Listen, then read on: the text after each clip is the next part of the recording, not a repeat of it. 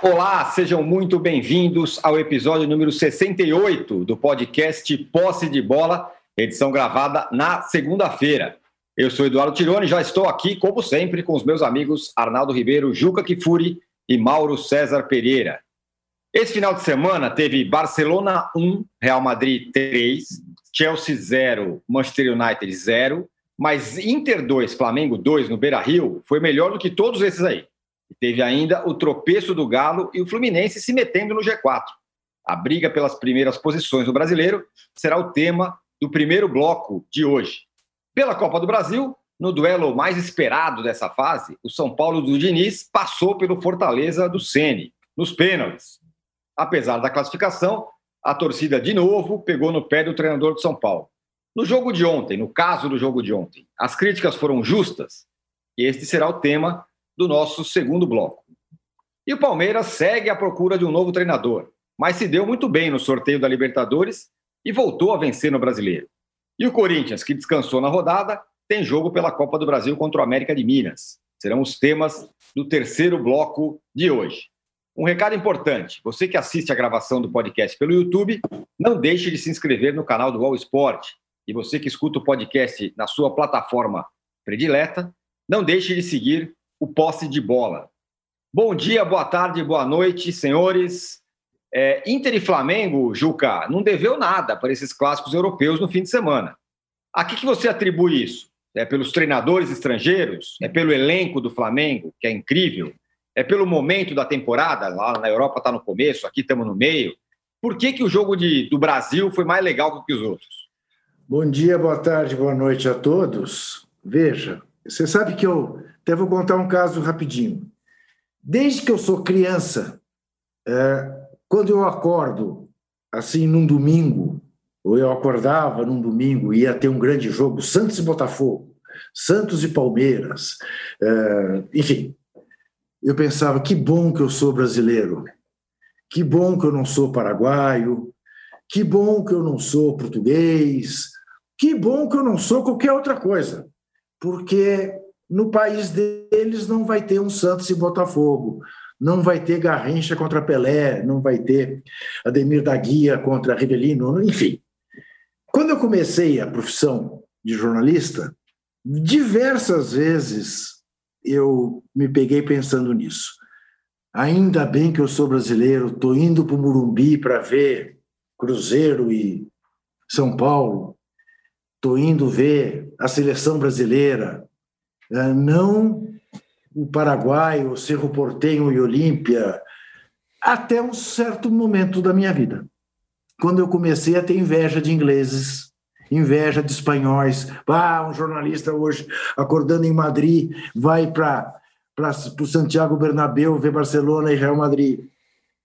E ontem, ao fim do jogo, eu disse: opa, que coisa boa ser jornalista no Brasil e poder escrever sobre um jogo como esse.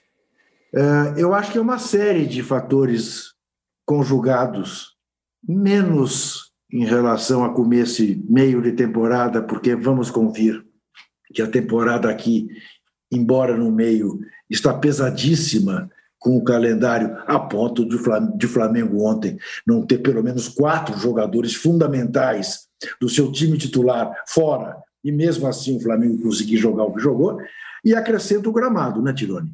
Que você não, não incluiu uh, na, no, como um dos ingredientes. Mas foi realmente um baita jogo, mas um baita jogo o tempo todo. Né? Um Inter é, que se deu melhor, até por forçar os erros que forçou a defesa do Flamengo é, fazer no começo do jogo, e depois um segundo tempo extraordinário do Flamengo. Eu vou lhe dizer uma coisa: eu sei que o torcedor colorado deve estar sentido, porque afinal tomou um gol aos 50. Mas, na verdade, o Flamengo fez por merecer até melhor sorte no segundo tempo. Né? Porque, porque o Heitor, o Heitor, que é o terceiro lateral do Inter, salvou duas bolas na, na, na risca. Né? Aquela bola na trave, tá bom, o Inter também mandou uma bola na trave. Aquela bola, Felipe Diniz, Felipe Luiz ia fazendo um golaço né, naquele rebote que pegou. Enfim, uh, o Flamengo jogou muito melhor do que o Inter uh, no segundo tempo. Foi um jogaço de futebol, né? e, e, e, jogo, inclusive, com, com exibições individuais. O que o Pedro jogou, brincadeira. O Gerson, no segundo tempo, parecia um, um almirante. Um, o, o Thiago Galhardo, o Patrick, o Edenilson. Enfim, uh, foi um jogo memorável. Né? E um jogo que abre perspectivas para que a gente tenha né? É, boas expectativas. Né? Vamos ter aí um Flamengo, Palmeiras e Atlético Mineiro né? É, no fim de semana, vamos ter o Flamengo e São Paulo, enfim, deu uma animada assim do ponto de vista, resgata o amor próprio do futebol brasileiro, do torcedor que gosta de bom futebol, esse jogo, esse jogo do Flamengo, do Inter e do Flamengo. Foi realmente um dia que a Premier League assinaria, adoraria ser sede desse jogo, foi melhor que Real Madrid e Barcelona de fato, né? Uh, e os alemães também gostariam de ter um jogo como esse uh, em Munique, em Berlim, em Stuttgart, em Dortmund, onde quer que fosse. Foi um baita jogo de futebol, mostrando. E com, com quem da seleção brasileira? Everton Ribeiro? Uhum. Só, né? O que dá medida que ainda temos bons jogadores e bons times aqui. Bem. O Mauro, o Internacional se preparou bastante para esse jogo, né? Poupou jogador até chegar, tal, fez um, toda uma preparação especial e mesmo assim não conseguiu vencer. Para você, isso é sinal de que o Flamengo está chegando de novo naquele nível do ano passado ou que o Inter poderia ter feito mais? Aproveito e pergunto para você também, Mauro, já que tem muito flamenguista falando disso. Aliás, tá até estranho, o Flamengo jogou pra caramba, empatou um puta no jogão, mas a galera só fala que o VAR atrapalhou o Flamengo, que teve pênalti, que teve não sei o quê. E aí? Bem, sobre o VAR, são três reclamações. Eu acho que uma é pertinente. Aquele braço esticado do Moledo no primeiro uhum. tempo, interceptando a bola, eu acho que é um lance difícil até de discutir. Não, não, não entendo por que, que, o, que o VAR não foi, não foi acionado ali, pelo menos para tirar uma eventual dúvida, né? É, já que falam tanto, assim, é, a gente já estava conversando fora do ar, né, sobre esses caçadores de clique, esse pessoal que busca engajamento à troca de qualquer bobagem. Então, podemos dizer que o Flamengo jogou desfalcado de Bruno Henrique, Gabigol, o Flamengo jogou desfalcado de Arrascaeta, Diego, Rodrigo Caio e também desfalcado do Varmengo, né? Porque ontem o Varmengo não entrou em campo. Verdade. Pô, pelo amor de Deus, cara, como é que o cara não para para ver aquele lance do braço do Moledo? Enfim, mas eu só estou falando sobre isso porque você me perguntou. Porque acho que nem vale a pena ficar falando de arbitragem num jogo desse, desse porte né, é, dentro da nossa realidade, né, já que isso não é, não é a nossa rotina. Os jogos não são bons assim normalmente. É, sobre o Inter, eu acho que o Inter fez o seu máximo. O Inter também tem desfalques, né? Desfalques pela temporada inteira, o Saravia e o Guerreiro. O Bosquilha também não estava à disposição, Cuesta também suspenso. Então o Inter também tinha desfalques importantes que pesam bastante no cenário de um elenco que ainda é inferior ao do Flamengo. Mas acho que o Inter foi do seu limite. E o segundo tempo do Internacional mais esgotado me lembrou um pouquinho o final da Libertadores, guardadas as proporções. Primeiro tempo, o River Plate marca o Flamengo, dificulta o Flamengo. Segundo tempo, o Flamengo domina o jogo, começa a criar situações. Os gols saem no final, mas o Flamengo já estava produzindo bem mais e teve oportunidades no segundo tempo naquele jogo, né? É... E ontem foi no volume maior, né? Foram várias chances claras no segundo tempo, porque o Inter não ia conseguir jogar marcando o Flamengo lá em cima, dificultando a saída de bola o tempo todo. É, os erros individuais na, na, nos dois gols do Inter, eu acho que são, são mais na conta dos jogadores do que de qualquer outra coisa, embora ali você possa melhorar essa saída de bola. O primeiro gol do Inter, o Isla não, não encontra a opção de passe, ele, ele também deixa de não digo nem rifar a bola, acho que o jogador nessa situação, o time tem que ter uma rota de fuga. Se está pressionado, você tem que ter uma posição do campo para onde você vai jogar a bola na tentativa de alguém reter essa bola, não é rifar a bola, jogar para fora, é tirar daquela zona, já que não dá para você sair jogando, para que um outro jogador possa brigar por ela e tentar reter a posse de bola. E ele ontem não fez isso. O outro achei mais grave porque o Natan estava livre e o Gustavo Henrique nem tentou o passe para seu companheiro, tampouco ele fez isso que eu falei há pouco. Ou seja, ele, ele prendeu a bola até ser desarmado mas é mérito do Internacional também, porque dificultou a saída do Flamengo. Se o Natan ou Gustavo. Henrique? Oi? Gustavo Henrique, no segundo gol. Isso, primeiro foi o Natan. Não, o Natan estava livre para receber a bola. Ah, sim. E o Gustavo não passou para ele. Isso. Então. É, eu, mas eu, eu entendi o que ele quis fazer, Mauro. Se ele quis recuar a bola para o Hugo, ele, eu acho que ele errou mesmo, assim. Ele, ele, ele tentou dar para o Se apavorou. Ele, errou.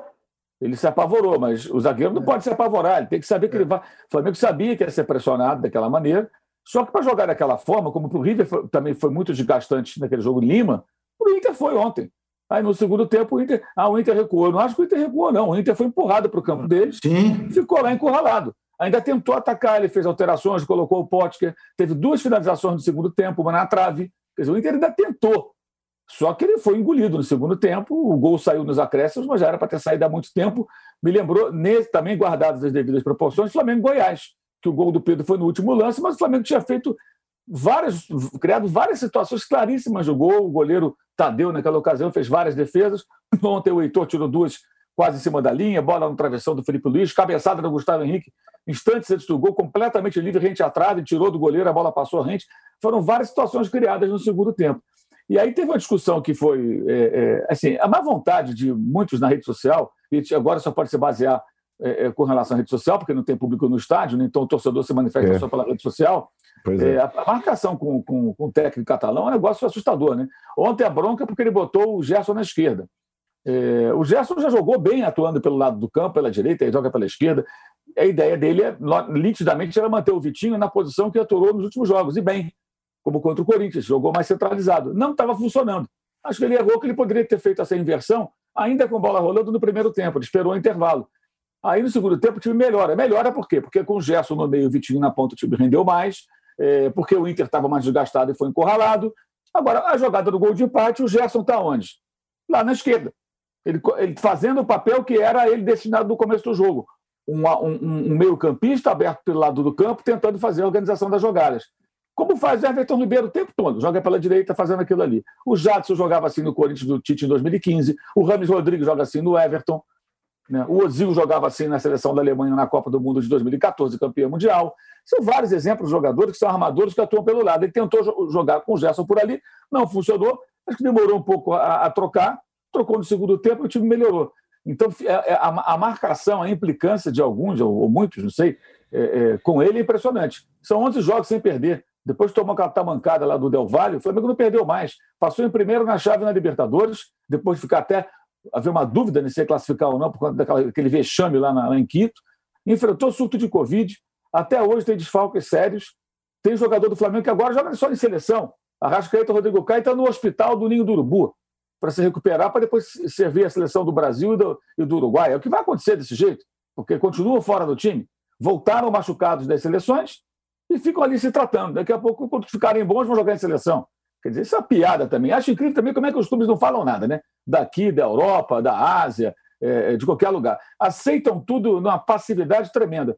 É, é, as confederações, as federações continuam utilizando os jogadores, entregando machucado, fica por isso mesmo. Né? É, ainda deixa a, a bucha para o clube ter que, que, que, curar o jogador contundido. Mas, enfim, agora o jogo foi um jogo excelente. De fato, se fosse um jogo da Premier League, nós estaríamos elogiando do mesmo jeito. Não é, não é coincidência que são dois técnicos estrangeiros. Né?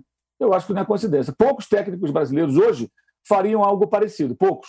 Uhum. Embora o jogo também do Morumbi também foi um bom jogo, uhum. com dois técnicos brasileiros. Diferenças de estratégia, diferenças de um tempo para o outro, pontos em comum entre as partidas, inclusive. Primeiro tempo de um jeito, segundo de outro. Primeiro tempo domínio de A, segundo domínio de B. É, Gramado. É, é, com gols, né? os dois jogos com gols no plural, com gols do final. Enfim, dois jogos legais, com o técnico brasileiro técnico estrangeiro. Mas são poucos técnicos no Brasil, brasileiros, que são capazes de fazer suas equipes jogarem dessa maneira. Diga-se diga de passagem que bela cena depois da discussão entre os dois, o abraço entre os dois, o é, entendimento é, entre os dois. Foi muito legal aquilo. Foi, foi um ponto alto também do jogo. Uhum. Foi a briga, quer dizer, o não, não, não, não invada meu espaço que eu vou brigar com você e depois a compreensão do papel que eles têm hoje no futebol brasileiro, que eles não poderiam ficar ali né, apenas brigando. Foi muito legal. Foi legal. muito legal com o D, com o Domenech. Foi, Foi muito, muito legal. legal. Nós estamos aceitando likes hoje, viu? Então, se vocês quiserem doar. Ah, lá, ó, o Juca. Hoje, hoje, especialmente, estamos aceitando os likes, temos uma meta aí de 2.500, o Juca já está ah, com a plaquinha isso. dele. Metas modestas do âncora, né? Nossa Senhora. não, eu, sou, eu sou aquele técnico que fala assim, a meta é não cair, entendeu? É, o âncora é aquele cara que ele pode brigar pelo título, mas ele fala que a meta é, é evitar o rebaixamento. 48 ele lá embaixo, qualquer resultado, ele tira uma onda de que ele conseguiu like. Vocês conhecem bastante técnicos que são assim, né? Vocês conhecem. Conhecemos. Sabe como é que é, sabe como funciona. O Arnaldo, o São Paulo, o Galo de São Paulo empatou, só empatou com o esporte lá né, no sábado, né? Finalizou 65 vezes, o esporte não deu um chute no gol, mas mesmo assim acabou, o jogo foi 0 a 0 e o Atlético perdeu a chance de voltar à liderança. Você acha que agora o trabalho do Cudê já rivaliza com o do São Paulo, considerando dois argentinos e tal? Agora não, já rivaliza desde que começou o ano, ou desde que o São Paulo chegou no Atlético. Para mim, o, o trabalho do Cudê é melhor. É, levando em consideração que o Cudê está jogando, liderando o brasileiro e classificado na Libertadores, onde enfrentou o seu principal rival e não conseguiu vencer, e quase isso provoca um abalo completo no seu trabalho é, né, na, na Libertadores, a questão dos grenais. O fato de o Cudê ter perdido dois jogadores essenciais com é, ruptura de ligamento cruzado, o Mauro falou, o Sarabia e o Guerreiro é, e o fato de o Crudê também ainda estar, vai disputar a Copa do Brasil se ele quiser, entre aspas, com o time titular contra o Atlético Goianiense. O Atlético só tem uma competição, o Atlético Mineiro. Só tem o brasileiro. O Atlético nessas últimas rodadas era para ter é, aberto vantagem na liderança. Não abriu. É, pelo contrário, ficou um time, é, assim, digamos, não manjado, mas o Atlético não conseguiu. Hoje, quando o Jair Ventura ou o Odair Helman, qualquer treinador, coloca o time para enfrentar o que era o melhor mandante do Campeonato Mineirão e trava suas principais jogadas, ele cria dificuldade. Aliás, vi muita gente criticando o Jair Ventura e o esporte. Cara, gente, vem cá. O esporte mal conseguiu formar um time para disputar a Série A do brasileiro. O esporte começou, era o pior time da Série A do brasileiro. O esporte tem um orçamento desse tamanhozinho aqui. O esporte vai jogar contra o Atlético no Mineirão e não pode se defender? Eu não entendo, eu não entendo a galera. Não. Sinceramente, Arnaldo, eu não entendo Arnaldo, a galera. Arnaldo, é. não é nem isso, eu acho. Não é a galera, não entendo os críticos, alguns companheiros, não. inclusive. Mas é, eu acho que não é nem isso, porque, na verdade, o Jair, o Jair Ventura, evidentemente, não tinha outra coisa a fazer, é, senão não querer jogar de igual para igual com o Galo, que tomava uma olhada. Mas o problema é que ele não conseguiu impedir isso. O, o grande problema é que o Galo mostrou uma dificuldade brutal na hora de fazer o gol. Sim, exatamente. Por quê? É Porque meteu bola na trave, o goleiro fez milagre, chutaram Sim. bola para fora. É, foram 26 finalizações contra três, contra duas, sei lá. É, era para ter sido 4 a 0 Não foi Tudo por, bem, né? erro então, do Galo. É, então, Juca, era para ter sido 4 a 0 ou era para o Galo ter vencido também o Fluminense, talvez, com menos, com menos superioridade, mas não venceu. O fato é isso. E o acabou Flamengo o tá encanto tá do Queno, acabou é. o encanto do Queno e o Galo não tem quem faça gol. É, é o Sacha. E no mesmo tempo o Flamengo está vencendo e, sobretudo, o Inter está vencendo. Acho que quando o Tironi pergunta a comparação com o Dei e São Paulo, ela se aplica não só pela questão dos dois treinadores serem argentinos, mas pela questão da dimensão do elenco dos dois. O Flamengo não está comparado aos dois, eles são perseguidores do Flamengo. E o, e o Internacional faz, aliás, um, um, depois de ter vários solavancos, um campeonato mais consistente. Até agora, tendo mais frentes. O Juca falou das próximas. Vamos agora temos, vai, podemos recortar em duas rodadas do brasileiro, vão ser muito interessantes todo mundo ali na parte de cima se pegando. E o Atlético chegou naquela condição, o Atlético imaginava e projetava iniciar o segundo turno no confronto direto com o Flamengo no Mineirão com uma vantagem, ampliar essa vantagem. Agora o Atlético tem que ver se tem condição de chegar na partida contra o Flamengo na possibilidade de superar o Flamengo. Não é fácil, o Atlético vai pegar o Palmeiras em São Paulo, o Palmeiras em ascensão agora, né? Enquanto isso, o Flamengo vai pegar o São Paulo, está envolvido em Copas aí no meio, nas duas Copas, e, e o Internacional vai pegar o Corinthians, né? É, antes de iniciar o turno. Vai ser. o Inter e o Corinthians jogam sábado, o Flamengo e o São Paulo domingo, o Atlético e o Palmeiras na segunda. E depois tem gente que acha o Campeonato Brasileiro chato, hein, meu? Não. Vou te falar, meu Deus do céu. É, eu, não, eu não entendo, eu não entendo mesmo. Foi lindo ter. É lindo que a gente falou aqui que Flamengo Internacional bate em Chelsea Manchester e bate, nossa, como bateu, mas bateu com, com requinte de crueldade. Foi muito melhor o jogo. E bateu bem Real Madrid e Barcelona mesmo com a partidaça do Casemiro diante do Messi de novo. E, aliás, só um parênteses. O Zidane no, o Zidane no Real Madrid, contra o Barcelona, parece o Renato Portaluppi nos Grenais. O cara vai lá, o time tá jogando porra nenhuma, vai lá e dá uma cutucada no Barcelona. Foi assim que o Zidane venceu. Tironi, sustentando Ancora, ah. podemos cometer podemos cometer aqui uma infidelidade ao nosso companheiro Arnaldo, não? Podemos. Aqui estamos podemos? todos amigos. Não, eu queria que nosso queridíssimo internauta, que está nos acompanhando agora, que vai nos ver mais tarde, saiba que antes de começar o programa sempre tem uma conversinha até Isso. afinar e tal, a vinheta. E, tal. E o Arnaldo dizia ao Tirone e a mim, porque o Maurinho ainda não tinha chegado, que ele não gosta de jogador, não gosta de treinador, no máximo, o jogador pode ser que ele goste do Casemiro. Isso. Ele tem uma verdadeira paixão pelo Casemiro. É, jogador... é uma coisa assim eu gosto que é tocante. Que é tocante. Jogador eu, eu, eu me comovo cada vez que ele fala do Casemiro. É, o, o Casemiro é aquele oposto do Pato, é um jogador de jogo grande. Então tem um jogo grande você pode contar com ele. Aí tem um jogador que só faz brilho no 3 a 0 4 a 0 e o Casemiro. Mas eu acho que foi, eu acho que o, voltando só o no, no início da questão para passar a bola. Eu acho que o, a, a, impressão desse recorte de final de turno é sim os perseguidores do Flamengo vislumbrando que muito possivelmente o Flamengo vai daqui a pouco abrir uma vantagem. E aí esses confrontos dessas duas próximas rodadas são ainda muito importantes para ver se o campeonato vai ter briga, vai ter briga pela ponta. Acho que o, o Atlético vai precisar criar alternativas. Quem sabe o Zarate, o seu novo reforço, possa criar alguma alternativa ao jogo que o Galo não está encontrado. É um reforço importante, aliás, porque talvez seja o reforço é, mais diferente dos clubes que estão ali na ponta da tabela nessa, nessa parte do campeonato. Pode dar uma outra, uma outra cara. É um cara que pode dar três pontos ao Atlético, alguns três pontos. Mas agora, Tirone, fazendo o, o, raio-x de 18 das 19 rodadas, o trabalho do Cudê é, supera o do São Paulo na temporada, até por conta das, dos desafios múltiplos que o Inter tem. Muito bem. O Mauro, é, esse negócio que o Arnaldo falou é interessante, né? Talvez, é claro que isso não é uma, isso não é uma, ah, vamos prever o que vai acontecer e tal, mas pelo que está jogando, o Flamengo parece que está num, num, lugar meio à parte ali dos outros todos, né? Do, do Galo, do Inter.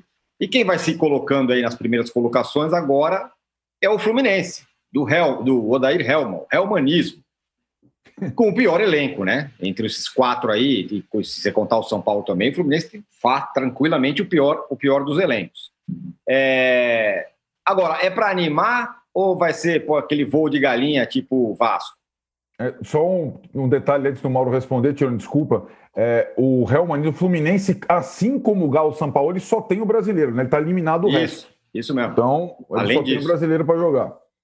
Eu acho que é diferente do Vasco, porque o Vasco é, é, fez um campeonato carioca muito ruim, né? Não tinha nenhum jogo digno de elogio. E aí começou o Campeonato Brasileiro bem, naquela pegada do chuta duas bolas no gol, a bola entra. Negócio impressionante. Aquilo durou um tempo e a realidade foi bem dura. O Vasco está na zona de rebaixamento hoje, né? Se bem que é tão complicado olhar essa classificação, né? O Fluminense, é, por exemplo, é. na frente de São Paulo, mas tem 18 jogos, São Paulo tem 15.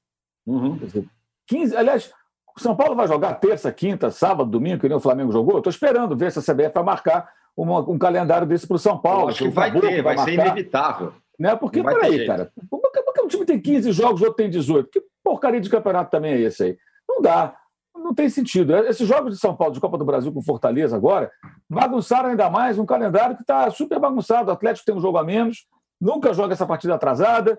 O, o, o São Paulo agora tem três jogos a menos, então fica uma, ficam distorções na tabela. O Fluminense provavelmente estaria atrás do São Paulo se o São Paulo tivesse 18 jogos como ele, Fluminense, porque em algum ponto o São Paulo, imagino, fará né, nesses jogos. fizer os três, ele é primeiro. Fizesse os três jogos para o campeonato. São Paulo faz os três jogos atrasados, ele, ele ficaria à frente do Inter, do Flamengo e do Atlético. É, isso é bem ruim, né? Mas acho que o caso do Fluminense. Esses, é um jogos, esses jogos estão marcados, pelo menos? Não. Já tem data? Não, Nada. não, não estão. Nada. O que, o, que, o que dá, inclusive, a quem marca os jogos o poder de fazer a gestão do campeonato, né? Porque você vai negociando ali, ah, põe esse aqui, aquele ali. Né? O Flamengo aceitou quatro jogos em oito dias. E cadê os outros jogos? Por que, que não marca na data FIFA? Para o São Paulo, para o Atlético Mineiro, para todo mundo. O Flamengo jogou na semana da data FIFA. Você é. ainda tem o risco de perder jogadores convocados. Então, pô, complicado isso, né? Quer dizer, fica, fica bem ao prazer de alguém definir quem joga quando, por que, que joga, quando não joga. Aí sempre tem a muleta, a televisão, mas não sei o quê, vai ter sempre uma desculpa. Mas é muito ruim para a competição. Mas sobre o Fluminense, o trabalho é mais consistente, né? O Fluminense já fez bons jogos, bons jogos no, estadual. O Fluminense tem um dos melhores ataques do Campeonato Brasileiro. E, e, no estadual também chegou a ter o melhor ataque, foi superado pelo Flamengo só no final. O Fluminense tem o quarto melhor ataque do Campeonato Brasileiro, tem 28 gols o Inter tem 30, o Atlético 31, o Flamengo 32. Então, o, o, o, Vasco era uma coisa que surgiu do nada ali com o Ramon. O Helman, mesmo o Odaí sendo criticado pela torcida, vira e mexe, um trabalho mais consistente, me parece. E o Fluminense, agora com uma competição só, em tese, pode tirar proveito de fato, embora o Atlético não esteja conseguindo tirar proveito disso, né? É, de ter um calendário mais, mais livre. Agora, sobre o Jair Ventura, que o Arnaldo falou, eu queria acrescentar um detalhe. O problema do Jair Ventura não é ele defender. O problema é o time, o time dele só defender. Ele era o técnico do Botafogo quando, na semifinal da Copa do Brasil 2017, jogou contra o Flamengo e teve um jogo que não estourou nenhuma bola no gol. Ele era o técnico do Corinthians quando o Corinthians eliminou o Flamengo da Copa do Brasil 2018 e teve um jogo no Maracanã que também não estourou nenhuma bola no gol. E no sábado, aos 38 do, primeiro do segundo tempo, foi chutada a primeira bola, uma cobrança de falta por é, cima. fora, sem nenhum risco. Então, assim, é, é, ter uma rota de fuga, ter uma jogada de contra-ataque, a bolinha parada, alguma coisa. Alguém que prenda a bola no ataque para tentar chegar lá na frente. É, assim, os times, então, ele é um técnico jovem ainda, que quando no Botafogo se deu muito bem e fez muito sucesso durante um determinado momento, jogando mais defensivamente, foi muito elogiado por isso, porque o time dele ele fazia mais com menos. Mas você, eu, eu, pelo menos, sempre espero que esses jovens treinadores, especialmente, estão chegando no mercado agora, ele chegou há pouco tempo, poucos anos, que apresente algo mais. Ele ficou um ano inteiro fora do mercado. Ele não trabalhou em 2019. Ele foi dispensado do Corinthians, que não quis renovar o contrato com ele na virada de 18 para 19, e voltou agora no esporte, já em 2020, no meio do ano, no segundo semestre, um ano e meio fora do mercado. E ele volta com as mesmas estratégias, a mesma proposta de jogo. Ou seja, tudo bem, claro que ele vai se defender. É evidente que ele vai tomar sufoco do Atlético. Mas é. não tem uma jogada, não tem nada. Aí você, vamos falar da Premier League, já que a gente comparou o Inter e Flamengo à Premier League, você vai ver alguns times retranqueiros lá, e você vê alguns times que se fecham, mas que se apresentam no ataque, que vão à frente. Ontem, por exemplo, um jogo do Wolverhampton contra o Newcastle. O Newcastle deu lá suas, suas espetadas e empatou o jogo no final. Você vê o jogo do, do, do Southampton contra o Everton, que é o líder, e foi lá e ganhou o jogo. E joga organizado, sai jogando, chega lá, espeta. O Brighton joga assim. Então você vê times menores, com investimentos também muito menores do que os grandes da Inglaterra, mas que jogam bola. Então a expectativa, pelo menos minha, é essa. Eu quero ver o Jair Ventura montar times que se defendam bem, ele sabe fazer isso, mas que tem uma proposta de jogo com o mínimo de variação. Não, e, e, o Mauro, e o Mauro, e além do mais tem esse aspecto, quer dizer, não é nem dizer que ele foi eficiente uh, no seu sistema defensivo, porque o Atlético chegou lá vinte e tantas vezes. E o goleiro Poli fez várias defesas. O problema é, é do Atlético, da ansiedade, da falta de frieza, de não ter o Pedro, de não ter o, o, o, o meu Deus, o Galhardo. É, se tivesse mas, mas o Keno, né? né? Mas tem o Keno. É, mas... Quando o Keno estava fazendo três gols, o São Paulo era genial. Ah, o São Paulo, olha, o Keno com ele joga mais e tal. É verdade, agora não está jogando mais. Agora, eu acho também que o São Paulo, com aquela histeria dele à beira do campo, atrapalha um pouco alguns momentos. Não tem cabimento. Você está na primeira isso. metade do primeiro tempo do jogo, está 0 a 0 tem jogo pra caramba, e o cara está ali enlouquecido, sabe? Calma, tem jogo. O gol, o gol deve surgir, né? Trabalha com calma. Às vezes eu acho que a histeria dele é, passa do ponto. Você vê o cara no primeiro tempo já tá ali, não está arrancando os cabelos porque não tem. Por quê, cara? Pô, calma! Porra, calma! O time está jogando melhor, está criando. O gol vai sair em algum momento, mas tem que ter calma. Aí os jogadores também são, sabe, todo mundo com nervos à flor da pele. Isso favorece o time que está se defendendo, né? Joga em cima desse desespero. Aí quando bate 30 do segundo tempo, aí já não tem mais nada, né? Aí vira aquela bagunça, o time atacando de forma desordenada. Eu acho que o São Paulo é genial, é ótimo, é sensacional. Mas isso acho que é, parece atrapalhar. Sábado eu fiquei o tempo todo com essa sensação. Se o Atlético vai se complicar num jogo que era para ser fácil para ele. O Sport perdeu cinco jogos anteriores. Cinco. E tomou oito gols dos times que brigam com o Atlético pela liderança. Cinco do Inter, lá em Pernambuco, e três do Flamengo. Porque foi 5 a 3 e 3 a 0 E o Atlético não conseguiu fazer um gol nesse é. time, é. que vinha de cinco derrotas. Muito bem. Aliás, a gente vai fechar o primeiro bloco aqui, mas só lembrando que outro dia ficou um GIF aí rolando na internet do, do São Paulo no jogo contra o Fluminense. Parecia que ele ia marcar o Egídio, parecia que ele ia entrar em campo para desarmar o Egídio num lance ali na lateral. Ó, o Juca pedindo like aqui, porque nós batemos a nossa meta inicial claro. e agora querer.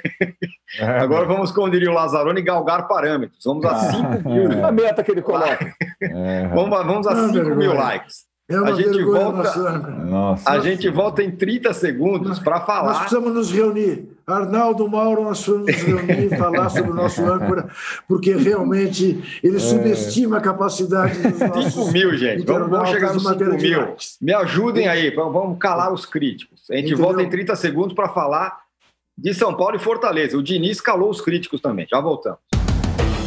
O ano de 2020 pode até estar diferente mas o que não muda é a emoção do Brasileirão. É disputa para entrar no G4, briga para escapar do rebaixamento, polêmica com VAR, enfim, é o maior campeonato do futebol nacional. E com o All Sport Clube você assiste aos jogos do Brasileirão ao vivo no EI Plus. Acesse wall.com.br esporteclube e assine já. São planos a partir de R$19,90 por mês para assistir ao vivo ao melhor do futebol onde você estiver. Wall Sport Clube, assine já! Estamos de volta para o segundo bloco do episódio 68 do podcast Posse de Bola, chegando aqui ó, nos 5 mil likes. A galera não, não bota fé nessa, nessa turma aí, os caras vêm forte. Queremos chegar nos 6 mil agora. É, bom, São Paulo e Fortaleza jogaram pela Copa do Brasil. O Mauro já deu uma explicada aí, questão do calendário, jogo adiantado, não sei o quê. Enfim, o São Paulo passou, era o jogo mais esperado, talvez um dos jogos mais esperados dessa, dessa fase da, da Copa é, do Brasil, porque tinha um confronto de início contra o Sene. O Arnaldo, muita gente criticou o Diniz e o Diniz elogiou o Ceni é, depois do jogo, nas redes sociais e tal. É, esse o jogo de ontem, né, que acabou sendo decidido nos pênaltis.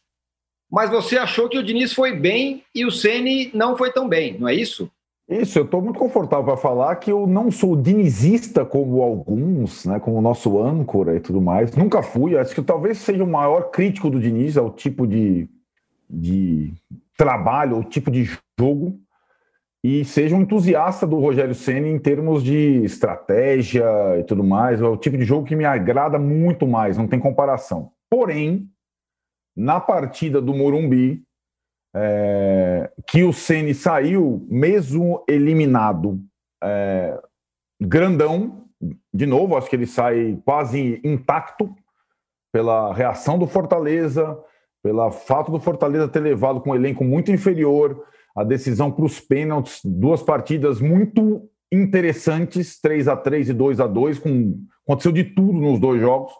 Eu acho que o Fernando Diniz, mesmo não atuando, né, porque não atuando como o São Paulo, ele estava suspenso, fora da beira do campo, armou muito bem o São Paulo, eh, e o São Paulo escalou bem o São Paulo, e o São Paulo fez no primeiro tempo, na minha opinião, a sua melhor partida no ano, na minha opinião e só fez 1 a 0 Não foi uma vantagem que lhe permitisse matar o jogo.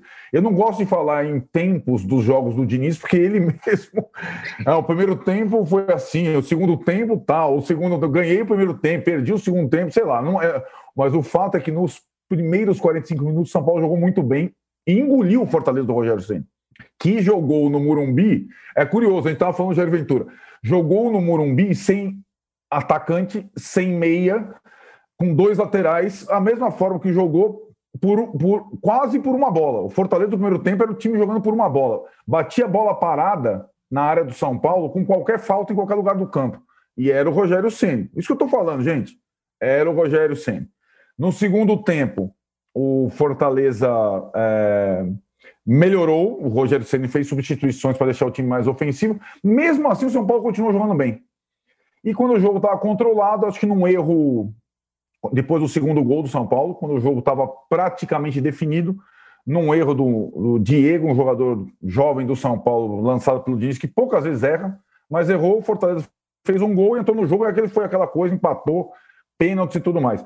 Eu acho que mesmo que o Diniz e, e provocou, é muito curioso o que o, é muito curioso o que está falando, porque a reação dos São Paulinos pós-jogo era de assim não conseguiam nem usufruir da classificação, querendo escalpelar o Fernando Diniz e enaltecendo o Rogério. E eu acho que no duelo São Paulo e Fortaleza, o São Paulo mereceu se classificar, contando as duas partidas mereceu se classificar. E era obrigação, era obrigação se classificar. Mas mereceu se classificar e fez um bom jogo ontem durante a maior parte dele. Só não, o Mauro também falou dos recortes do, do River Plate e Flamengo, tal. a parte final do jogo, depois do primeiro gol do Fortaleza, ficou é, maluca, aberto. O Fortaleza jogou. Agora, eu não vou elogiar o Diniz é, ou criticar o Senna, eu vou elogiar os jogadores do São Paulo, os 11 jogadores do São Paulo, ou melhor, os 10 jogadores do São Paulo que cobraram as penalidades. Quando o jogo foi para os pênaltis, naquelas circunstâncias, o São Paulo já estava derrotado e eliminado pela carga emocional, pela fila, pelo jeito que o jogo estava. É, foi um, é, era uma sensação de eliminação pegando um time é, que tem bons batedores, como o Fortaleza, e o Senna ainda colocou um dos melhores batedores depois do 2 a 2 aos 50, o Wellington Paulista. Então o São Paulo estava eliminado. Pois os jogadores do São Paulo, incluindo o goleiro, converteram 10 penalidades com um caminhão nas costas. E aí não tem Diniz, não tem Márcio Araújo, não tem Rogério sendo do outro lado, os jogadores do São Paulo, que muitas vezes são criticados, né? Time amarelão, time não sei o que lá, time não sei o que lá. Eles foram espetaculares. A, sorte, de... a sorte deles é que não tinha torcida. Não, é isso, Juca, exatamente. Isso é muito interessante, Juca, porque esse jogo de ontem, como foi o jogo de Fortaleza, o jogo do mata-mata, sem torcida, o, o, a, a, todos os 10 a 9 a conversão de pênaltis passa a ser um ato mais técnico do que emocional, né? Mas mesmo assim, né, Juca? É, ainda mais com Fortaleza abrindo a série e sempre fazendo o gol, cada jogador do São Paulo que ia bater a bolinha, botar a bolinha lá, tinha um, tinha um murumbi nas costas, mesmo vazio. E eles conseguiram lidar com isso, exemplarmente. Todos. Arnaldo, vamos lá. É, você é testemunha, aliás, quem nos vê é testemunha podia eu estar aqui me bacaneando, porque eu estou dizendo desde o sorteio que o São Paulo ia se classificar e o Fortaleza Isso. não. Você é testemunha disso. Fato. Certo? É. Não, vou me, não vou me bacanear por uma singela razão. Diferentemente de você, considero uma injustiça o São Paulo ter se classificado e não o Fortaleza. Nem um pouco. Fortaleza foi prejudicado no jogo lá no Ceará com aquelas duas expulsões. Foi? Expulsões, aliás, que lhe foi? fizeram falta. E o pênalti no final? Foi que prejudicado? Pênalti, nada. Aquilo não foi pênalti, nem aqui não? nem na China. Não. É. Aquilo não foi pênalti. É. É, o Fortaleza, de fato, como você disse, foi dominado pelo São Paulo no primeiro tempo. Mas o São Paulo não criou muitas situações para fazer mais do que 1 a 0 que fez. No segundo tempo, o São Paulo, durante 57 minutos, mandou no jogo. Aos 12 minutos do segundo tempo, o Volpe fez o primeiro milagre, no contra-ataque. A partir dali, o Fortaleza mereceu virar o jogo. Tomou o segundo gol numa hora em que já era para estar 2 a 1 um para o Fortaleza. Um gol acidental. Esse menino Brenner, tira-se o chapéu para ele. Acho que o Diniz errou ao tirar o Brenner, além do mais. Você não tira um jogador que fez dois gols é, de um jogo que estava aparentemente nas mãos do São Paulo. Aí tudo bem, há um erro. Há um erro do, do Diego Costa, que é um belo jogador, e aliás teve personalidade para, apesar Sim. do erro, bater o pênalti que bateu. É, e o São Paulo desmonta. E o Fortaleza consegue o 2 a 2 e, a meu ver, merecia ter vencido nos pênaltis. Pelo então, eu não vou festejar aqui que eu acertei, porque uh, eu acertei errando. Eu acertei, eu achei que o São Paulo ia ser superior ao Fortaleza e não foi. E eu não, não achei. Eu não achava que o São Paulo seria superior ao Fortaleza. Acho que essa é a questão. Pelo que vinham jogando. Fortaleza e São Paulo. O Mauro falou da série invicta do Flamengo, desde o 5 a 0 para o Del Valle. O Fortaleza não perde há mais tempo. É o time da Série A que tem a série invicta maior na sequência. O Fortaleza não perde há mais tempo que o Flamengo.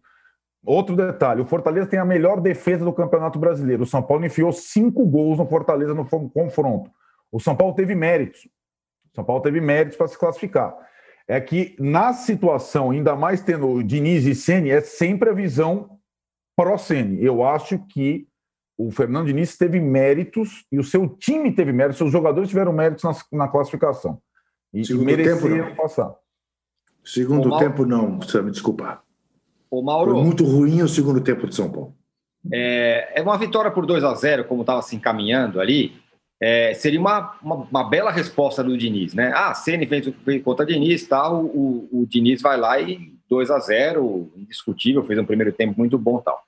Só que aí, do jeito que a coisa foi, empata, vai para os pênaltis tal, não teve esse efeito desejado. De qualquer forma, é, essas críticas ao Diniz, você acham que são justas, especificamente com relação a ontem? É, o que eu falei do Domenech também vale para o Diniz, né? Existe também uma certa implicância, muitas vezes não é dele a responsabilidade e ele é apontado como responsável. No caso ontem, por exemplo, ele nem estava à beira do campo. Então, até uhum. o contato com os jogadores é mais difícil, né? Mesmo que ele possa mandar um sinal de fumaça, WhatsApp, pombo correio, corvo, sei lá o que lá, para mandar mensagem para os caras em campo, ele vai ter que falar com alguém lá que vai falar. Não dá, cara. Não, é hum. complicado. É, então, não sei até que ponto ele conseguiu interagir com o time, né? Para o time demonstrar uma insegurança que eu acho que já deveria ter sido superada pelo São Paulo. Quer fazer 2 a 0 com o Fortaleza em casa? O placava, o jogo acabou. Ali não vai tomar mais gol, o jogo acabou. Houve uma falha individual né, no lance do primeiro gol, mas o Fortaleza criou muito no segundo tempo. A posse de bola ficou equilibrada, finalizou mais no alvo do que o São Paulo. Então foram, como eu falei no começo, é, é, aqui do posse de bola. O, o, jogo teve dois tempos distintos. Primeiro tempo de total supremacia do São Paulo, no segundo tempo, o Fortaleza conseguiu é, realmente ameaçar. E o, o, gol, o, gol de, no segundo gol do São Paulo, quando sai, o Fortaleza estava perto de empatar o jogo. Tinha tido oportunidade para empatar o jogo. Se tivesse empatado ali, ninguém ia ficar surpreso, porque o time já tava, tinha mudado seu comportamento. Então, o, o primeiro tempo foi de domínio do São Paulo, o Fortaleza no segundo tempo consegue mudar esse cenário, toma 2 a 0 e vai buscar. E numa avaliação de São Paulo e Fortaleza, eu não posso deixar de lado o fato de serem times de investimentos completamente distintos. Né? Sem dúvida. Tem um São Paulo que só o Daniel Alves custa boa parte do elenco do Fortaleza, sei lá quanto custa. É, é, então você tem um investimento maior, jogadores tecnicamente melhores. Então o São Paulo tem a obrigação de fazer mais. Né? E acho também que o Fortaleza hoje não é só o Rogério Senna, não, é um, um clube que está organizado a ida do Rogério é um sinal de, de, um, de uma reestruturação de um clube do Nordeste que luta com dificuldades muito maiores do que os do Sudeste, por razões óbvias, né? Menor faturamento, está no estado que tem um PIB muito menor, é, distância, então a logística é sempre muito ruim, porque tem que jogar no sul do país toda hora, uhum. é, então tem menos grana, estava na terceira divisão há poucas temporadas, aí sobe para a segunda, contrata o Rogério, vai para a primeira, vai à Sul-Americana, ganha a Copa do Nordeste, bicampeão estadual, não briga mais contra rebaixamento, embora ache ainda que o Fortaleza tem que ter como objetivo não cair. E aí vai lá, ganha do Atlético Mineiro com menos um jogador, ganha do Internacional, é, é, empata com o São Paulo em casa no jogo que teve chance até de liquidar. Ganha é, do Palmeiras. Ganha do Palmeiras e agora o São Paulo só elimina nos pênaltis, virando um 2 a 2 que estava 0 a 2 Quer dizer, são vários feitos. O Rogério ele é o principal nome, sem dúvida.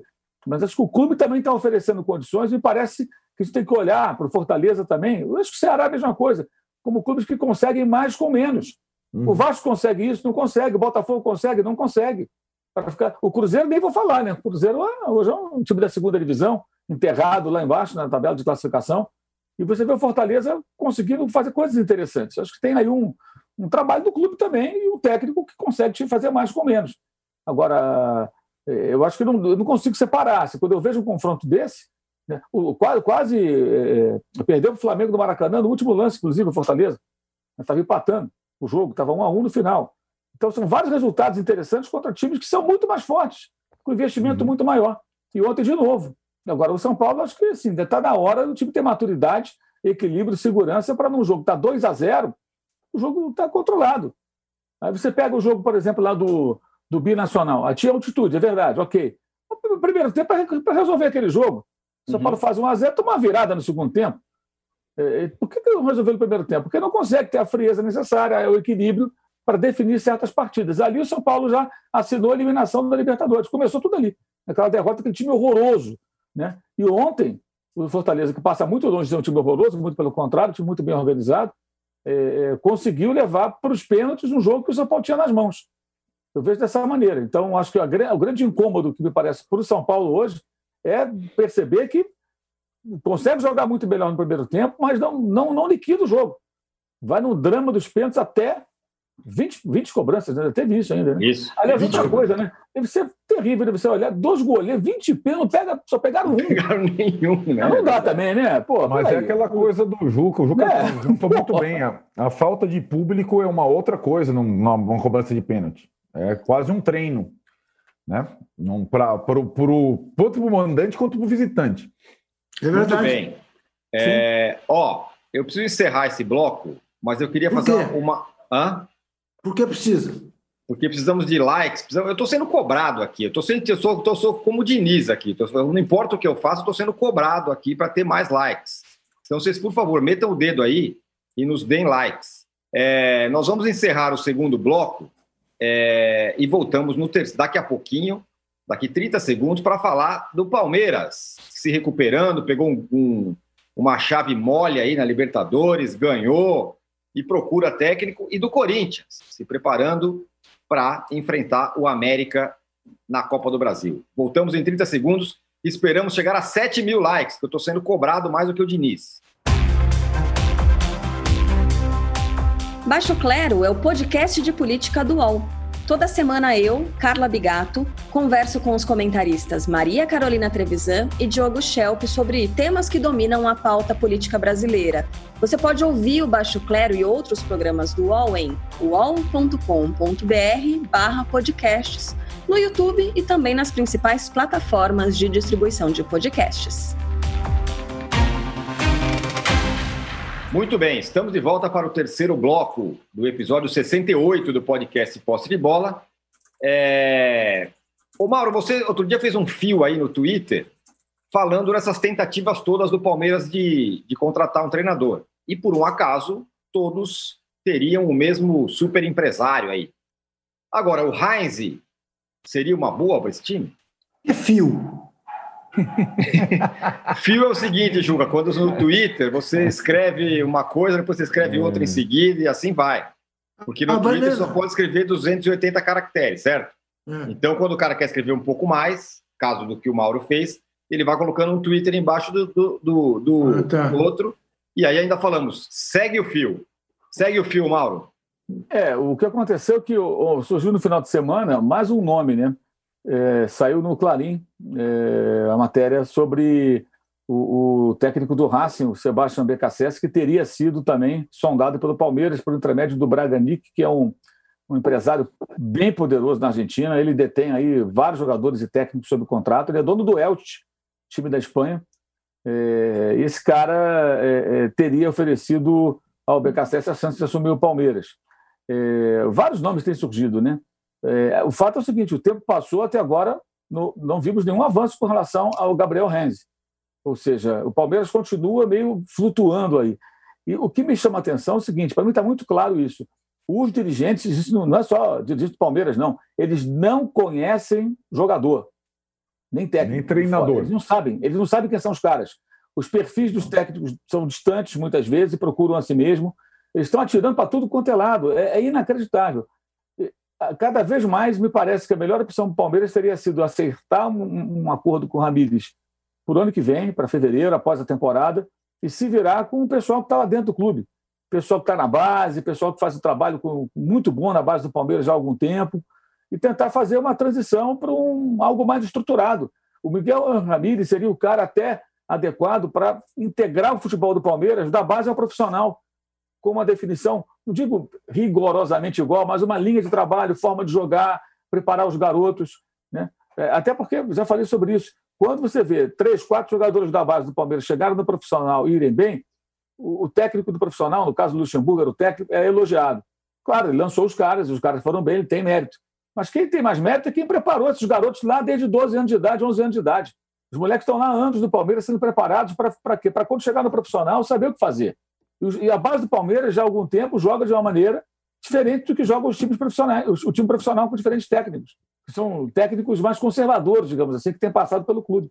Então, se eles tivessem um plano B, olha, não deu com o Ramires, mas nós vamos contratar o Tirone. Beleza, pega o Tirone, põe lá e vai assumir. Não, eles não sabem, eles estão aí rodando igual barata tonta. Tirone. E aí os empresários ficam jogando vários nomes, Boa ficam ideia. nomes, aí tem Tirone. as cavadas. É, é, até por isso que eu até coloquei ontem nesse fio, seria, sem querer duvidar do trabalho do colega lá na Argentina, eu boto seria porque é sempre do condicional. Você não sabe se de fato os caras querem esse técnico, você quer, nem sabem. O fato é que se, se, tentaram de fato, foi mais uma dizer não, porque o BKSS vai ficar no Racing, vai continuar. E o que me parece bem claro é que, embora dirigentes de clubes brasileiros não conheçam bem o mercado internacional, mesmo com toda a facilidade que você tem hoje para observar futebol pelo mundo, é, os técnicos sabem o que é o futebol brasileiro.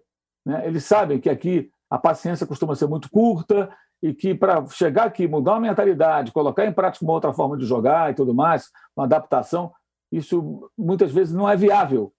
E acabam, acho que, hesitando, por quê? É, ao contrário do que muitos imaginam, não é só o dinheiro, né, cara? É a carreira para o cara, é, é, é a oportunidade profissional. De repente a grana pode ser boa, mas pode ser uma roubada do ponto de vista profissional, não pelo clube, clube grande, com estrutura, com bons jogadores, mas se você chegar ali sem ter condições adequadas para trabalhar, você pode se queimar. Eu acho que isso é que pesa no final. E o fato é que continua o Palmeiras sem técnico. Né? Mauro, técnico, você não sabe, você não sabe, mas você é responsável por acabar de ter lançado uma ideia que já foi adotada pelos nossos internautas, o tironismo. o tironismo é no Palmeiras. Você tá, ó, todas as metas aqui eu estou atingindo. Se chega um Isso. técnico e fala, vamos chegar lá, e está chegando, aí não chegamos nos 7 mil aqui, mas vamos chegar. O, o Arnaldo, é, o, o caminho do Palmeiras ficou bom na Libertadores, né? Pô, vai pegar lá o Jorge Wilstermann, não sei quem, Delfim. Delfim. Delfim, depois se ganhar pode pegar o Jorge. Só vai ter enrosco na semifinal. Isso não, não é possível que isso não anime um treinador a falar, pô, acho que eu vou, vou encarar esse negócio aí, porque eu estou na semifinal da Libertadores, quase. Não, nem isso. Pois é, né? Eu, eu acho que esse é o dilema. O Mauro falou que uma boa possibilidade seria esperar o Miguel Ângelo Ramírez. Outro não teria sido dado pelo Ariel Rolando da Universidade Católica. Então, quer dizer, é, todos em meio de trabalho e tudo mais. É, o fato de esperar digamos, o Ramires, algum treinador que faça um trabalho a médio prazo para o ano que vem, conflita com essa temporada que o Palmeiras está vivo em tudo. É, é, aquela dificuldade, sabe, Tironi? E, e, ficou, ele fica mais vivo a cada sorteio, você já percebeu? Ele, ele fase de grupos da Libertadores, pegou o grupo mais fácil da Libertadores. É, é, mata-mata é, da Libertadores, pegou o chaveamento mais fácil da Libertadores. De fato, Tironi é, o caminho até a semifinal é bem tranquilo. Se o Palmeiras não fizer barbeiragem, o Palmeiras está na semifinal da Libertadores. E digamos que mesmo com o Cebola, o interino, o time tenha. Né, é, era raro o Palmeiras é, golear, né, e tipo, é, enfiar a faca, torcer. E foram. Ah, o Tigre. Ah, Tigre, o pior time da Libertadores, pior Argentina da Libertadores. É verdade, mas 5 a 0 Atlético Goianiense, ah, o Atlético Goianiense não é mais o mesmo, mas ninguém estava metendo 3 no Atlético Goianiense, vamos pensar, vai. 3 a 0 no Atlético Goianiense. Eu acho que o Palmeiras vai ter dificuldade, sim, acho que vai ser bem interessante o confronto da Copa do Brasil contra o Bragantino, porque o Bragantino está em ascensão e vão ser os confrontos dos próximos meios de semana aí. Aí você tem, assim, né, entre esses jogos, o jogo com o Atlético. Se o, na, no, no Allianz Parque, mesmo sem técnico, se o Palmeiras passa pelo Atlético, ele já está perto ali do G4. Então, você vai ter um Palmeiras com uma temporada toda estranha, perto do G4, podendo estar vivo na Copa do Brasil e, e, e, com um chaveamento muito favorável na Libertadores mesmo. Se eu fosse, se fosse você, Tirone, convidado, tironismo, eu aceitaria ah. na hora. Mas eu entendo essa situação é, E, e eu fico me, me, colocando no lugar do Luxemburgo. Como é que o Luxemburgo deve estar se sentindo agora, né? Pois é. Porque.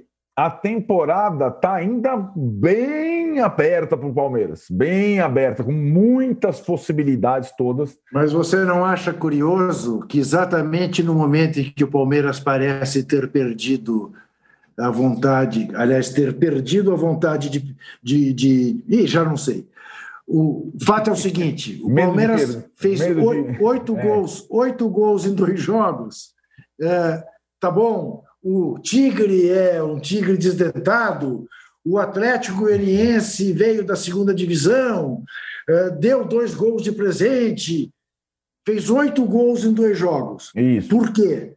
Porque perdeu tá o medo de perder. Entendeu? Fato, e está jogando para ganhar. E aí a diferença técnica é tão grande que ela, em um determinado momento, aparece. Né? É o Wesley, é o Luiz Adriano, é... enfim.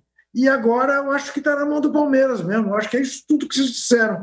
Eu acho que o Palmeiras volta a poder ser protagonista. Agora, no Brasileirão, muito complicado, né? Muito complicado. Eu, eu acho que o Palmeiras, jogando a bola que vinha jogando com o Luxemburgo, vai protagonizar nada. Nada, então, claro. Não vai protagonizar agora, nada. A agora. não ser que os interinos lá consigam fazer uma transformação. Uhum. Porque a sorte de pegar uma chave mamão com açúcar, que aplicou 2 5 a 0 em times horrorosos? O time, o time da segunda divisão da Argentina, que o Palmeiras, quando fez 1 a 0 no jogo de ida lá em Vitória, lá perto de Buenos Aires, o, o, o Palmeiras depois se fechou para defender o resultado, gente. Foi. Essa era a mentalidade que estava imperando no Palmeiras. Aí ele teve a sorte de pegar agora o Delfim, deve se classificar, mas não adianta, tem uma hora que o caldo vai, vai entornar se for só essa bolinha aí. Tem que jogar mais bola para poder chegar a algum lugar. Não adianta você Sem chegar. Dúvida. Ah, porque vai chegar na semifinal. Talvez chegue na semifinal porque encontra um caminho muito mais facilitado, mas em algum momento vai ter que enfrentar um time mais forte, vai pegar um time do River Plate na chave dele, o que for. Né? O futebol pífico, o Palmeiras vinha jogando com o Luxemburgo, e esses dois jogos, se golear o Tigre é quase um treino, é que nem o Brasil e Bolívia. O que significou Brasil e Bolívia reserva? Nada. Nada. nada. Não é nem culpa do Tite, do jogador. Não é nada. Aquele jogo não significou nada. Time ridículo que a Bolívia mandou para o Rio de Janeiro, ali para São Paulo, para jogar em Itaquera contra, contra o Brasil. Né? Não tem cabimento. É, e Mas agora vai, pra... vai, vai é, tem outro detalhe também que tem que lembrar que o Atlético Goianiense perdeu seu treinador. Sim. Uhum. Perdeu seu técnico, né? que vinha fazendo um trabalho ali bem interessante, que era o Mancini. Agora está no Corinthians. É, mas assim, novo. né, Mauro? eu, acho, Atlético... eu acho assim que o, o, o, Palmeiras tem que definir o que ele quer da vida. E, sabe, vamos se virar com esse, vamos nos virar com esse pessoal que está aqui? Ok, vamos pensar com calma. Agora, é muito desgastante para o clube ter toda hora o um nome envolvido em especulações. Muitas, ó, já falaram do Kik Setien, já falaram do Gordiola, já falaram do Renzi, agora surgiu o nome do BKSS. Roland. Pô, peraí, cada hora é um. É, é, o Pise, o Pise também. Tirone. Eu recebi essa informação, até nem, nem, nem compartilhei, porque não, não, não tinha é, certeza, achei que precisaria confirmar. Depois eu vejo que saiu da imprensa espanhola o nome do Pise. Esse, muitos são o quê? São cavadas. Claro que são. Porque o clube está tá numa situação, os dirigentes permitiram ficar numa situação que permite a qualquer empresário vazar, ou, ou, ou, qualquer pessoa próxima a um técnico que tem interesse nisso, vazar nomes para valorizar os caras, botar os. Porque o Palmeiras não sabe o que ele quer da vida. Ele não uhum. tem noção do que quer. E, quando foram até lá falar com o Miguel Ramírez, eu acho que tem que ir mesmo. Pega o avião, pode ser o avião da patrocinadora, voo de carreira, é, vai de lhama, vai do jeito que for. Mas tem que ir lá falar com o cara, tem que falar com o cara, meu irmão. Chega lá, senta e conversa, mas tem, tem que ir com um plano A e plano B. Plano A, quero você agora lá. Olha, eu, já pensar, é possível que esse maluco não queira ir, ele vai querer ficar aqui até o final da temporada do Del Valle. O que, que eu faço? Ele disse, não, eu vou esperar? Se eu esperar, quem vai tocar meu time? Se não for ele, quem vai ser o técnico? Bem, eu tenho dois nomes aqui, tem o fulano, tem o ciclano. Mas os caras não têm, gente. Você vê que os dias estão se passando e nada acontece, porque eles não têm. É, é, é e, e detalhe, já lá atrás, o Palmeiras jogando mal, já era para estar tá pensando em algum técnico. Desde com o Luxemburgo lá. Porque essa conversinha de ah, não, porque o técnico foi procurado. Não, claro que o cara está mal, você vai pensar em outro. Vai fazer o quê? Você está vendo que o técnico não vai ter vida longa. Você está dando oportunidade, está insistindo, está achando que o cara pode mudar o cenário. Mas você tem que estar preparado. Eles não estavam. É, é assustador isso. É, é impressionante. É isso mesmo. Estamos quase chegando nos 8 mil likes, viu, Luxa? Ô, Luxa, olha. Luxa ferrou, aí, aí ferrou, aí ferrou. Aí não, aí não, aí não. Pera aí. Conversa é que eu pensei, eu pensei no Rocha. No, na... aí, aí acabou. É conversa aí de treinador para treinador. Aí acabou. Pensei é isso, é isso, entendeu? Pensei no, no, nas metas. Pensando nas metas. Ô, Juca, agora seco, seco para você. O Corinthians é favorito contra o América do Luiz K2, Copa do Brasil? Você perguntou isso para quem? Para mim? Para você. Ô, Tirone, vamos deixar claro para você o seguinte. Eu estou pouco me lixando para essa Copa do Brasil. Eu queria que o Corinthians jogasse com o time reserva. Eu tô, eu tô absolutamente apavorado com a perspectiva do sábado, do Mancini achar que vai poder jogar contra o Inter, como jogou contra o Flamengo e levar outra sapatada. O Arnaldo acha, ele falou que o Mancini já acertou o time aí. Não é, foi isso. Arnaldo, é, Nossa, já não foi a palavra da minha boca. O Corinthians e... tem condição de pensar em avançar na Copa do Brasil? Sim, tem obrigação, aliás. Não. O, tem um calendário tranquilo, com a semana. O Corinthians, tem, o Corinthians tem que pensar em arrancar um ponto do Inter sábado em Itaquera, para eventualmente terminar o primeiro turno fora da zona de rebaixamento, cujo risco ainda é muito grande, porque os times que estão embaixo do Corinthians, alguns deles têm dois jogos a menos. Então, o Corinthians ainda corre muito risco de chegar ao final da 19 rodada, se bem que é isso que o Mauro falou, é uma esculhambação, porque time com 16 jogos, com 15 jogos, você não sabe exatamente a quantas anda a situação de cada um, mas a Copa, a Copa do Brasil, que o Corinthians já ganhou acho que três vezes, essa altura não tem a menor importância para o Corinthians, a menor. E o América Olha. é muito mais time que o Corinthians. Então, Lisca doido é, vai fazer uma loucura aqui em Itaquera. Não, nem considero esse jogo. Que Só isso? penso no Colorado que o Corinthians jogue como Jair Ventura, mas Aí, com escapes. Com escapes, para eventualmente conseguir um 0 a 0 um 1 a 1 contra o Bravo Colorado. É a única preocupação decente de um corintiano. E não caia neste conto desta imprensa tricolor que começa pra, a dizer em programas ou dois. a escrever. É. O Corinthians não visitará mais a zona do rebaixamento. O Corinthians já escapou. Da... Isto tudo é conversa mole para boi dormir. O Corinthians está em regime de alarme, não tem que se preocupar com a Copa do Brasil, com o forte América Mineiro, um dos líderes da Série B. É mais difícil ser líder da Série B é, do que estar na zona de rebaixamento da Série A. Portanto, essa é a preocupação que o corintiano deve ter, ok? Essa é a preocupação. Juca acaba de, acaba de rifar a Copa do Brasil para o Corinthians. Você pode abrir mão, Sim. né, Tirone? Pode abrir mão. Pode abrir mão. O Deixa Mauro, o América passar. O Mauro, o Mauro disse que na semana passada eu criei a infiel torcida, agora abdico da Copa, da Copa do da Brasil. Copa do Brasil. Um ponto contra o Inter é tudo que eu quero nessa semana de futebol. Que isso, hein, Juca? Você tá, você tá você, diferentemente de mim, que vou, vou na, jogo o sarrafo lá em cima dos likes, você só é. quer não cair. Você, não vocês criticam, vocês criticam o Leco, não sabem o que é ter o André Sanches de presidente. Olha, bom par, hein? Rapaz, porque o Leco, que pare o Leco, o Leco, o Leco é uma pessoa que você convida para almoçar na sua casa e faz um almoço agradabilíssimo. É verdade. O Andrés nem é isso. Ele é um, isso é um, Andrés nem isso, isso ao contrário. É um gentleman. Ao contrário. É, exato. Então não me Eu... venham com conversa mole para eu ir dormir. Senhores, muito bem. Nosso, é isso, hein? Nosso campeonato, nosso campeonato é fugir do rebaixamento. E ponto. Muito bem, já está decretado aí pelo jogo o campeonato dele. Nosso campeonato é chegar nos 7 mil likes, passamos, estamos quase em 8 mil, olha que loucura. Coisa maravilhosa. É, bom, aí, olha lá. plaquinha. Recolheu a plaquinha até. Senhores, então é isso. Fechamos o episódio 68 do podcast Posse de Bola. Voltamos na sexta-feira com o Corinthians, provavelmente com a classificação encaminhada na Copa, na Copa do Brasil, e jogando com o time titular, reserva contra o Inter, porque afinal já escapou do rebaixamento, certo? É isso. Valeu, Mauro. Valeu, Dani, Arnaldo. Oi. Dani, manda um abraço bem apertado para a senhora, sua mãe, tá? Que saudade dela. Dá um beijo na testa. Um abraço para a dona Divani. Exatamente. Tá certo. Valeu, valeu, Mauro Arnaldo Juca, valeu, pessoal que participou aqui. Chegamos aqui, ó, 8 mil likes praticamente. Obrigado para todo mundo. Sexta-feira estamos de volta. Valeu! Chega ao fim esse episódio do Posse de Bola. Lembrando que você também pode conferir mais opiniões e análises nos blogs dos comentaristas do UOL. Posse de Bola tem pauta e produção de Arnaldo Ribeiro e Eduardo Tironi, edição de áudio de Amer Menegassi e coordenação de Diogo Pinheiro.